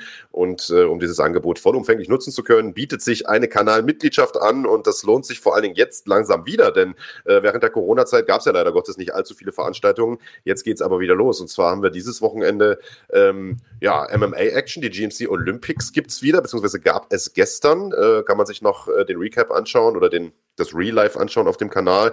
Und da heute ja um 12, ab 12, ne? Wollte ich gerade sagen, heute geht es um 12 Uhr weiter und zwar mit Grappling ähm, mit einem äh, Open-Air-Grappling sogar am, am See. Also das äh, hat richtige chillige Jamaika-Vibes und da sollen wohl auch einige große Namen antreten. Unter anderem habe ich Leuten hören, Anna Isabella Hübsch, äh, Maurice Adorf und so weiter. Also ähm, große Namen am Start. Äh, wir werden hier, denke ich mal, auch kurz nach zwölf heute den Deckel drauf machen. Geht heute nicht so lange die Sendung. Wir haben keinen Gast, sondern ähm, besprechen jetzt nur noch ein paar Themen. Das heißt, ihr könnt dann quasi direkt rüber switchen auf den Run Fighting Kanal und euch da die Lakeside Grappling Challenge anschauen. Ähm, lohnt sich. Und ähm, wie gesagt, äh, die Mitgliedschaft lohnt sich in mehrerer Hinsicht, denn äh, es gibt jetzt auch ab Juli wieder die One-Veranstaltungen, die äh, beginnen. Ende Juli geht es da weiter, äh, live aus Bangkok, meine ich. Ähm, also so langsam taut die während Corona eingefrorene MMA-Gemeinde ein bisschen auf und es gibt wieder mehr Veranstaltungen und auch mehr Veranstaltungen, über die wir hier sprechen können. Ist ja auch gut.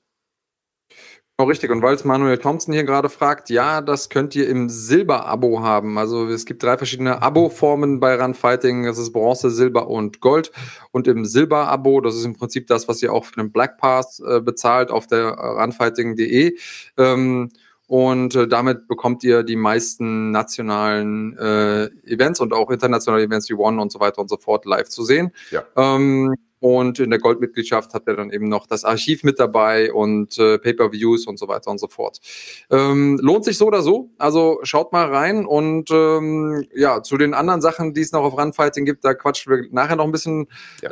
äh, drüber, denn wir wollen die ja nicht überziehen, damit die Leute schnell rüberschalten können zu Lakeside Grappling. So ist um zwölf. Ähm, wir haben etwas aufgegriffen, was Dana White gesagt hat äh, in einem Interview, beziehungsweise war der auch in einem Podcast zu Gast und da hat er von dem Mount Rushmore erzählt. Richtig, er hat, glaube ich, gesagt, äh, Hoyce Gracie war mit dabei, Chuck Liddell war mit dabei. Ähm, mhm. Amanda Nunes. Wer war denn noch drauf? Amanda Nunes war, glaube ich, mit dabei, genau. Ja. Und wer noch? Tja. Da. John Jones. John Jones, genau. John Jones, genau. Diese vier Köpfe waren es. Ähm, finde ich eine interessante Wahl, denn ähm, oder ich finde diese Geschichte deshalb relativ interessant, weil es einfach schwierig ist, vier Leute rauszupicken. Denn es gibt so viele verschiedene Äras, so viele Zeitalter des MMA-Sports jetzt schon, obwohl der Sport so jung ist, äh, dass man sich sagt, naja, der muss auf jeden Fall drauf und der muss aber auch auf jeden Fall drauf. Na, der aber auch. Und schon bist du irgendwie bei acht Leuten. Ähm, ja, und der Mount Rushmore hat ja leider Gottes nur, der Originale, nur vier Präsidenten. Das heißt, äh, wir mussten uns auf vier beschränken.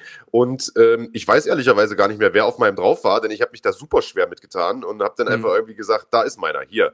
Also, ich habe offensichtlich auch Hoyce Gracie, ich habe Conor McGregor, ich habe Chuck Liddell und ich habe äh, Josh Ach ja, genau, ich erinnere mich. Ich habe nämlich äh, mir das so überlegt, dass ich gesagt habe, okay, ich pick jetzt aus jeder Phase des Sports einfach so den raus, der die mit am meisten geprägt hat. Also, ich denke mal, bei Hoyce Gracie brauchen wir nicht diskutieren. Ähm, der war halt in der Anfangszeit der, der überhaupt erstmal den Leuten erklärt hat, was BJJ ist und was MMA sein kann. Dann hat man mit Chuck Liddell so den, der der erste ja, Mainstream-Star im Grunde war, als das dann losging mit The Ultimate Fighter und äh, als die Zuschauerzahlen auf einmal größer wurden und die Hallen größer wurden und sich auf einmal auch mehr Leute für den Sport interessiert haben. Ähm, dann hat man mit GSP einfach einen, der da aus meiner Sicht einfach drauf muss, weil der über viele Jahre, über mehrere Generationen hinweg diesen Sport geprägt hat ähm, und einer der ersten Kämpfer waren, die auch außerhalb der USA dafür gesorgt haben, dass da ein Hype drum entsteht, nämlich in Kanada. Ähm, ja, und der einfach so viele starke Leute gekämpft hat und so ein guter Botschafter ist für diesen Sport. Und ähm, ja, also ich, ich konnte mir irgendwie, konnte mich nicht durchringen, den nicht da drauf zu packen. Naja, und Connor, äh, auch wenn er immer gesagt hat, ich bin der Connor-Fanboy, seitdem ich dieses doofe Video da gemacht habe. ähm, also ich bin kein Connor-Fanboy, aber ich sag mal, man kann ja, egal ob man den jetzt mag oder nicht, ähm, nicht von der Hand weisen, dass der schon viel getan hat für den Sport, zumindest was die Popularität angeht. Äh, und der ist in der modernen Ära auf jeden Fall der, der da, glaube ich, den größten Einfluss drauf hatte, einfach weil er, weil er so eine Strahlkraft hat. So. Deswegen habe ich den mit da drauf gepackt. Jetzt tut es mir natürlich aber trotzdem leid, weil ein Haufen anderer äh, großer Namen nicht da drauf sind. Anderson Silva nicht da drauf ist, ein Fedor Emelianenko nicht da drauf ist, ein Tito Ortiz, ein Ken Shamrock, der sicherlich auch äh, viel dazu beigetragen hat, dass der Sport so populär ist, wie er heute ist. Ähm, ja, deswegen weiß ich gar nicht, ob diese Mount Rushmore-Idee so gut ist. Äh, wie sieht deiner denn aus? Also erstmal, Marc, äh, hast du ein Poster bei dir im Zimmer hängen? Äh, tatsächlich habe ich, das ist kein Poster, sondern das ist ein Druck, ähm, den ich mir relativ ah, ja. aufwendig habe anfertigen lassen. Da ist tatsächlich auch Conor McGregor drauf, für alle, die jetzt äh, fragen, warum er so dumm darauf anspielt. Äh, das hat aber nicht äh, damit zu tun, dass, ähm, dass ich Conor McGregor an sich jetzt irgendwie so super finde, sondern ähm, das, ist ein, äh, das ist eine Szene, als er diesen Doppeltitel gewonnen hat in New York. Und ich war damals tatsächlich dort ringside. Und das war ein sehr, sehr tolles Erlebnis, war ein historischer Moment in der MMA-Geschichte und deswegen hängt dieses Bild da. Ähm, mhm. Also ich habe ja tatsächlich auch diese Eintrittskarte noch davon, äh, die ich irgendwie bekommen habe. Ich war zwar akkreditiert damals, aber die haben uns da irgendwie trotzdem so Karten gegeben, wo irgendwie ein Eintrittspreis von, weiß ich gar nicht, äh, 3000 Dollar oder so draufsteht. Äh, und ja, ja, das habe ich alles hier noch stehen. Also da geht es weniger um McGregor, es ging eher um diesen Moment. Es war der erste Event in New York und grundsätzlich eine gute Card. Ja, sein erstes Mal vergisst man nie und dann kann man schon verstehen, dass man auch äh, zum McGregor-Fanboy wird. Ähm, Alles klar. Wie sieht dein okay. Mount Rushmore aus? Komm. Äh, ja, also ich, ich finde es tatsächlich auch schwer und natürlich muss ich immer, wenn sowas gefragt wird, auch Fedor mit reinbringen. Ähm, Fedor für mich einfach deshalb, weil er was geleistet hat, was so nicht zu leisten ist. Ähm, und auch wenn es vielleicht im Westen nicht so ankommt, äh, ich bin mir relativ sicher, dass er das, was du für GSP gesagt hast, eben, eben auch in Russland gemacht hat. Also die äh, Russen sind ohnehin ein sehr kampfsportaffines Volk, ja. aber MMA einfach so in das Bewusstsein zu bringen, so in den Mainstream zu bringen, ähm, das hat er für mich da geschafft, das hat er etabliert und ähm, im Schwergewicht so lange zu dominieren das ist absoluter Wahnsinn und deswegen kann, kann und darf der da für mich nicht fehlen. Ich weiß, die neueren MMA-Fans, ähm, die kennen Fedor halt vielleicht nur aus seiner Zeit bei äh, Bellator und da ist er natürlich nicht der Fedor, den ich jetzt irgendwo in Stein meißeln würde, aber für mich gehört er da auf jeden Fall mit drauf. Ähm, aber auch ich komme nicht drum herum, ähm, natürlich die Leistungen anzuerkennen, die ein Conor McGregor äh, erbracht hat. Und deswegen habe ich ihn hier noch mit draufgenommen, ähm, einfach weil er viele Dinge neu definiert hat. Er hat neu definiert, wie groß diese Stardom sein kann. Also wie groß kann ein Star werden, der aus dem MMA kommt? Und das hat er einfach komplett neu definiert. Er ist ein Popstar geworden, er ist ein internationaler Superstar geworden. Ähm, er hat Dinge geschafft, die vorher noch keiner geschafft hat. Äh, also simultan zwei Gürtel zu halten. Ähm, und deswegen, ja, ich bin kein Corner-Fanboy, aber das muss ich natürlich auch irgendwie äh, da niederschlagen. Und ähm, Chuck Liddell für mich, weil er im Prinzip äh, so eine Art, äh, also er ist für mich der, der Fedor des, der USA, also ist der Erste, der quasi in den, in den USA ähm, den Sport Mainstream-mäßig spannend gemacht hat, der erste richtige Star der Organisation gewesen. Und deswegen hat er für mich einfach eine besondere Bedeutung. Ähm, natürlich müsste da theoretisch auch Gracie mit, mit drauf, aber dann habe ich den eigentlich nur gestrichen, als ich gesehen habe, dass der auf deinem Mount Rushmore war. Ähm, und habe mir dann schwer getan, wen nehme ich denn jetzt drauf? Äh, weil ich wollte unbedingt noch eine Frau mit draufnehmen. Eigentlich müsste Ronda Rousey damit ja. drauf, habe ich mir gedacht, weil sie einfach diejenige ist, die da die Barriere eingerissen hat und äh, Frauen-MMA überhaupt erst in die UFC gebracht hat. Auf der anderen Seite habe ich dann gedacht, okay, aber das, was Amanda Nunes geschafft hat, ähm, das äh, stellt das eigentlich nochmal in den Schatten. Also sie war zwar nicht dann diejenige, die den, den Pfad ausgetrampelt hat, aber sie ist einfach diejenige, die das Ganze zu betoniert hat und eine vierspurige Autobahn draus gemacht hat äh, und äh, einfach Rekorde gesetzt hat, wo ich nicht weiß, ob die nochmal jemand erreichen wird. Und deswegen also ich tue mir auch sehr, sehr schwer dabei, nur vier Leute auszusuchen. Dass da kein Gracie mit dabei ist, ist eigentlich auch ein Frevel. Man möge mir verzeihen und mich nicht mit rohen Eiern bewerfen. Ähm, aber ja, ich glaube, es liegt so ein bisschen an dem Format, denn äh, vier sind einfach zu wenig und äh, es kommt ein bisschen darauf an, wie man das Ganze einschätzt. Ich glaube, dass äh, ja jeder von uns seine Argumente auf, auf seiner Seite hat, aber eigentlich ist es ja nur so ein Gedankenspiel. Ja, wollte ich gerade sagen. Also ich glaube, allzu ernst darf man das Ganze nicht nehmen. Ich persönlich finde es, also ich fand die Idee auch lustig, dass man das mal so macht, äh, aber äh, als ich dann irgendwie dabei war, das Ding tatsächlich zusammenzubasteln, dachte ich mir so, Mensch, eigentlich ist es eine total bescheuerte Idee, weil irgendeiner äh, also man ist ja eigentlich nie zufrieden mit dem Ding. So, das ist ja genau wie du mhm. sagst. Also ich hätte jetzt mit deinem äh, Mount Rushmore hätte ich auch nichts einzuwenden gegen so. Der ist natürlich völlig korrekt. Äh, aber auf deinem fehlen halt welche und auf meinem fehlen halt auch welche. Also normal. Und ich habe mal gegoogelt, so wie andere das, äh, das haben natürlich auch in den USA und so viele von unseren Kollegen beschäftigt, das Thema. Und da hat irgendwie einer äh, auch so ein Photoshop-Ding gemacht und da waren halt irgendwie 40 Leute drauf oder so. weißt du, oder 20, was weiß ich. Ja. Und ich sag mal, das ist nicht mal übertrieben, denn äh, wie gesagt, ich muss einen Anderson Silver mit drauf und eigentlich muss ein, äh, weiß ich nicht, ein Tito Ortiz muss eigentlich auch mit drauf und äh, was weiß ich. Also da müssen schon ein paar Leute. Forrest Griffin muss mit drauf. Ja, also das sind, ja. ja. Also das sind so viele Leute und ähm, ja. das ist ja auch gut. Ähm, also gut für uns, weil dann haben wir viele, viele Leute, über die wir sprechen können und, ja. und die wir irgendwie uns angucken können. Aber vier sind einfach zu wenig. Vier sind zu wenig, das stimmt schon. Äh, viele Leute, über die wir sprechen können, äh, ist ein richtiges Stichwort, denn über einen äh, wollen wir noch mal sprechen, haben wir letzte Woche schon getan. Da haben wir äh, ja doch relativ emotional fast schon äh, darüber diskutiert. Ich meine, eine kleine Träne bei dir gesehen zu haben, Andreas. Ähm, nämlich über den, über den guten äh, Max Roschkopf, äh, der ja äh, freiwillig oh, sozusagen seinen Kampf irgendwie beendet hat, aufgegeben gegeben hat. Hier sehen wir die Szene nochmal. Ähm, wir werden gleich nochmal drüber sprechen, denn der hat sich nämlich äh, jetzt nochmal offiziell dazu geäußert, zu dieser ganzen Situation hier, als erster Kämpfer, der ja, äh, freiwillig in der Ecke aufsteht und sagt, ich will nicht mehr. Ähm, was er dazu sagt und was auch sein Trainer dazu sagt, äh, sagt Robert Drysdale, den wir hier äh, sehen mit der, mit der Gesichtsmaske, der mehrfach aufgefordert wurde, diesen Kampf für seinen Kämpfer zu beenden, sich aber geweigert hat und ihn stattdessen einfach versucht hat, ein bisschen anzufeuern. Also, diese beiden Kommentare, die hören wir uns gleich an. Vorher gibt es noch mal eine kleine Unterbrechung, denn, wie wir gerade schon gesagt haben, es geht weiter mit One Championship und was genau das ist, schauen wir uns jetzt mal an. Oder? Oder auch nicht. Oder auch nicht. Ja.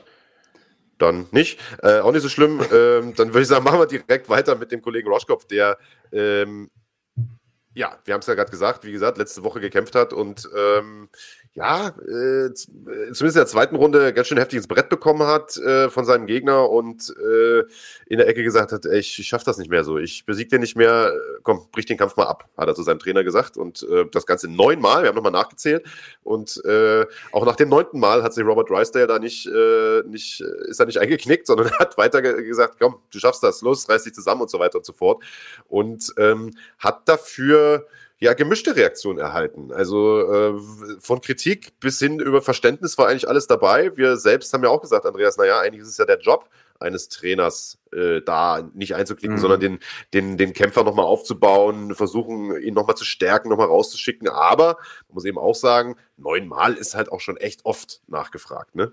Und, äh, ja, also ähm, ich habe mir beides angehört. Ich habe mir angehört, was Robert Drysdale zu sagen hat dazu und ähm, auch dann, was äh, Roshkopf... My name is Johnson. This is Enrico the Hurricane Kid.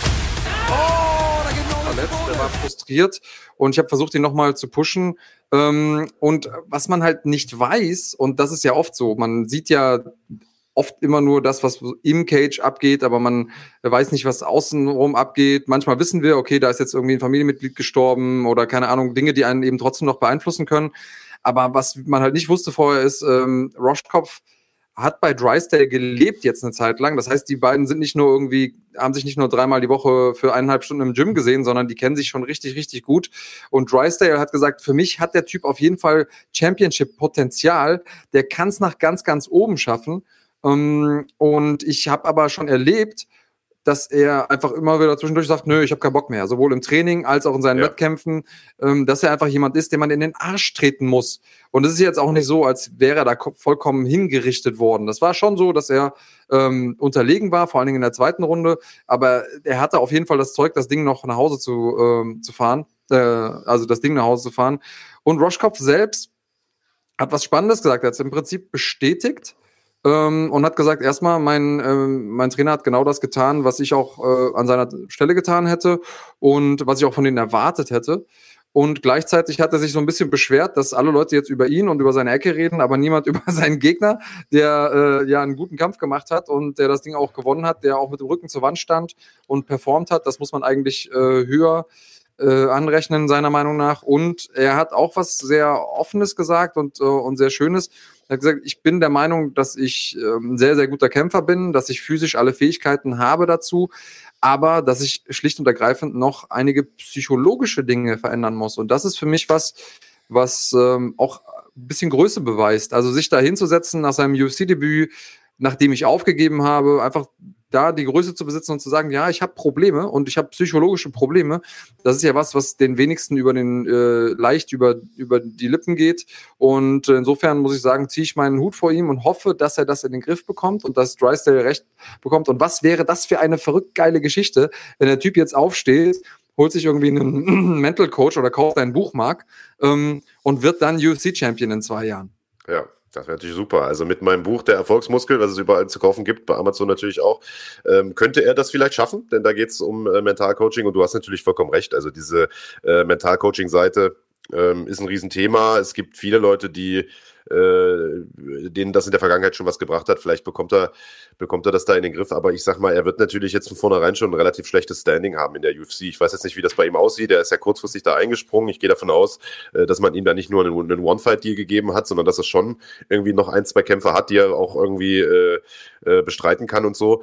Ähm, aber äh, weiß ich nicht, ob man ihm, also ich glaube, gefallen wird man ihm da nicht tun, so was die Gegner angeht und die ihm da angeboten werden. So. Also ich glaube, er wird es nicht, nicht leicht haben, sagen wir es mal so. Also der UFC-Präsident Präsident klang gar nicht so begeistert. Aber gucken wir mal, wie sich das Ganze entwickelt. Ähm, wie gesagt, ich habe nach wie vor Verständnis für den, für den Robert Drysdale und gerade wenn er sagt, im Training äh, kommt das eigentlich ständig vor, dass der irgendwie keinen Bock mehr hat und dass er irgendwie ja, den leichten Weg raussucht und so dann ist es natürlich auch verständlich, dass der den, äh, dass er den da versucht weiter zu pushen. Ich meine, das war der wichtigste Kampf seines Lebens. Man stellte sich vor, der hätte diesen Kampf abgebrochen, hätte es vielleicht auch genug gegeben, die sich aufgeregt hätten. Also von daher alles gut. Gucken wir mal, wie es da weitergeht. Ähm, den One-Trailer, den äh, haben wir euch jetzt irgendwie nicht gezeigt. Dafür zeigen wir euch jetzt mal noch, bevor wir hier den Deckel drauf machen heute, äh, was es alles Schönes auf Run Fighting zu sehen gibt auf dem YouTube-Kanal, äh, sozusagen dem großen Kanal Run Fighting. Da gibt es nämlich einige schöne Sachen. Diese Woche ging zum Beispiel deine Antwort online, lieber Big Daddy, auf mein McGregor Fanboy-Video. Ähm, Warum ist Conor heftiger als Khabib? Da gab es die Antwort. Warum ist Khabib heftiger als McGregor? Ich muss natürlich sagen, Andreas, also das Video ist ganz, ganz schlecht gemacht, ganz, ganz schwach, die Argumente ganz, ganz äh, furchtbar. Er gibt alles überhaupt keinen Sinn.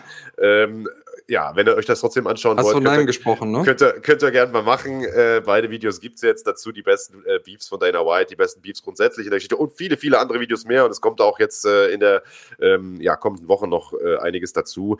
Äh, jede Woche zwei, drei neue Videos, die ihr euch da anschauen könnt. Erfreut sich großer Beliebtheit, diese Formate.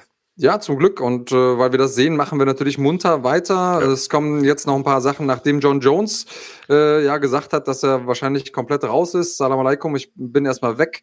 Ähm, werden wir auch ihn nochmal vorstellen. Zum Glück hatten wir das in der Pipeline. Wir haben es schon, wir haben es schon gerochen, wir hatten es schon im Urin, deswegen haben wir das vorbereitet.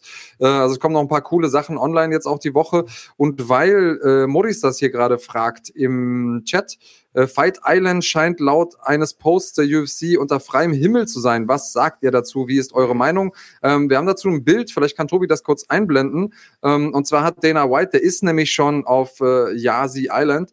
Ähm, äh, heißt das Yasi? Oder? Yas, Yas glaube ich. Yas Island, genau. Ja. Ähm, der ist schon da und hat dieses Bild gepostet auf seinem Instagram und tatsächlich ist das ein äh, Trainingsoktagon. Also ja. das wird nicht das Oktagon sein, in dem die Kämpfer kämpfen werden. Und ähm, das haben die also schon rausgefunden, dass das keine allzu gute Idee wäre, unter freiem Himmel bei, weiß ich nicht, 48 Grad Außentemperatur und in der prallen Sonne. Ja, und mit Sand am besten und noch, also, ja, am besten noch mit einem schwarzen Canvas und dann mit Sand. Nee, das ist eine Trainingsfacility, ähm, aber ich glaube, die haben das einfach nur für diesen Instagram-Post aufgebaut. Ich wollte gerade sagen, also ich glaube auch, dass es weniger Trainingsfacility und mehr äh, weiß ich auch nicht, ja, mehr PR Stunt, glaube ich, weißt du, weil, also ich glaube, da wird auch keiner trainieren. Du hast es ja gesagt, also es ist halt schweineheiß dort, du hast halt Sand, äh, Wind und weiß ich nicht, also ich glaube, ja, man geht da mal rein, macht ein Foto, teilt das auf den sozialen Medien und dann äh, hat das Ding da, glaube ich, auch seinen Zweck erfüllt. Also die Veranstaltung wird natürlich in einer Halle stattfinden, in einer klimatisierten Arena ähm, mit einem großen Oktagon, wie man das kennt. Und äh, ja, das äh, so schön diese Vorstellung auch ist, irgendwie von Südseeinsel und äh, Trommeln und Fla äh, Fackeln und was weiß ich was und so weiter, äh, wird es nicht geben. Die Veranstaltungen werden genauso aussehen wie alle anderen auch. Und ähm, ja, mal gucken. Also wir werden uns das wahrscheinlich von hier aus anschauen. Also mit meiner Akkreditierung hat es bislang noch nicht geklappt. Äh, ich glaube, das hat aber auch damit zu tun, dass die Einreisebestimmungen tatsächlich sehr, sehr eng äh, dort sind. Also ähm, wir haben es ja irgendwie diese Woche auch gesehen. Die Kämpfer selbst werden, glaube ich, fünfmal getestet, bevor sie, äh, bevor sie mhm. tatsächlich dann im Oktagon stehen. Und ähm, ähnliches gilt natürlich dann auch für die, für die Journalisten und für die Betreuer und alle anderen, die da einreisen wollen. Also da gibt es eine Quarantänephase und was weiß ich nicht. Also äh, mal gucken, wie das äh, alles ausgeht. Es geht ja nächste Woche schon. Nee, in zwei Wochen geht es los mit Fight Island, oder? Nächste Woche? Zwei Wochen. Äh, warte, zwei nochmal nach. Wochen, glaube ich, geht's los. Äh. Ähm, und dann äh, sind wir schlauer, wie das da alles aussieht, wie das dort, äh, äh, wie das dort funktioniert. Ähm, wir freuen uns auf jeden Fall äh, mega drauf. Das war's äh, für heute erstmal von uns. Nee, nächste Woche, nee, am 12. Juli geht es. Nee, am 11. Los. Ja, genau. In ja. der Nacht vom 11. auf den ja. 12. Juli mit UFC ja. Uhu 251. Uhu, Usman gegen jetzt tatsächlich, haben wir jetzt eine Woche UFC-Pause, sehe ich gerade, oder? Verrückt. Was, was machen wir denn da? Hatte ich gar nicht auf dem Schirm, ehrlicherweise. Ich dachte, die ziehen durch. Ähm, na gut, wir um. haben hier nochmal unsere äh, Endübersicht. Das haben wir schon gesagt. Du liegst immer noch fünf Punkte vorn. Nächste Woche also Tipp-Pause. Dementsprechend auch Donnerstag keinen Podcast, denn äh, wie gesagt, gibt ja nichts zu tippen und nichts vorauszuschauen. Dafür sind wir in zwei Wochen dann zurück. Äh, wie gesagt, Donnerstag mit der Vorschau, Sonntag mit dem äh, Podcast. Nächste Woche gibt es uns natürlich auch wieder sonntags. Ähm, 11 Uhr hier auf dem Schlagwortkanal. Das war's genau. für heute erstmal von uns und du hast sicherlich noch was auf dem Herzen. Genau, ich wollte noch einmal kurz auf Heinrich Hempel 2 eingehen. Der sagt, ja. wir hatten ja auch mal vor, Techniken vorzustellen. Richtig ist nur jetzt aufgrund der Abstandsbestimmungen und so schwer gewesen, das Ganze aufzunehmen. Machen wir noch für euch. Wir machen noch einen kleinen Technik-Guide, damit ihr ähm, noch ein bisschen mehr für die Leute, die jetzt neu sind im Sport und vielleicht selber noch nicht äh, viel Jiu-Jitsu trainiert haben oder Ringen oder Boxen, einfach da mal ein paar Basics, auf die wir auch immer wieder uns berufen können. Und äh, das kommt noch, das haben wir noch auf dem Schirm, aber das muss natürlich alles irgendwie mit rechten Dingen zugehen. Insofern äh, schön, dass ihr alle mit dabei wart. Vielen Dank. Ähm, wenn ihr uns zuseht und findet es nicht ganz so schlecht, dann lasst uns doch mal einen Daumen hoch da, da freuen wir uns drüber. Ähm, es sind weitaus mehr Live-Zuschauer als Daumen hoch und äh, erzählt euren Freunden, Support ist kein Mord. Also wenn ihr es äh, gut findet, wenn ihr es spannend findet, dann sagt doch den Leuten, die sollen einschalten und jetzt alle gemeinsam rüberwechseln auf Run Fighting, auf den YouTube-Kanal von Run Fighting und Lakeside Grappling mitgucken. Und wenn ihr keine Mitgliedschaft habt, gönnt euch, denn die kommt auch gleichzeitig uns und unserem Format zugute. Und Tobi hat mir nochmal einen Gefallen getan und kurz vor Schluss den Mark rausgeschmissen. Deswegen sage ich an der Stelle Bye bye, ciao, bis bald und bleibt cremig.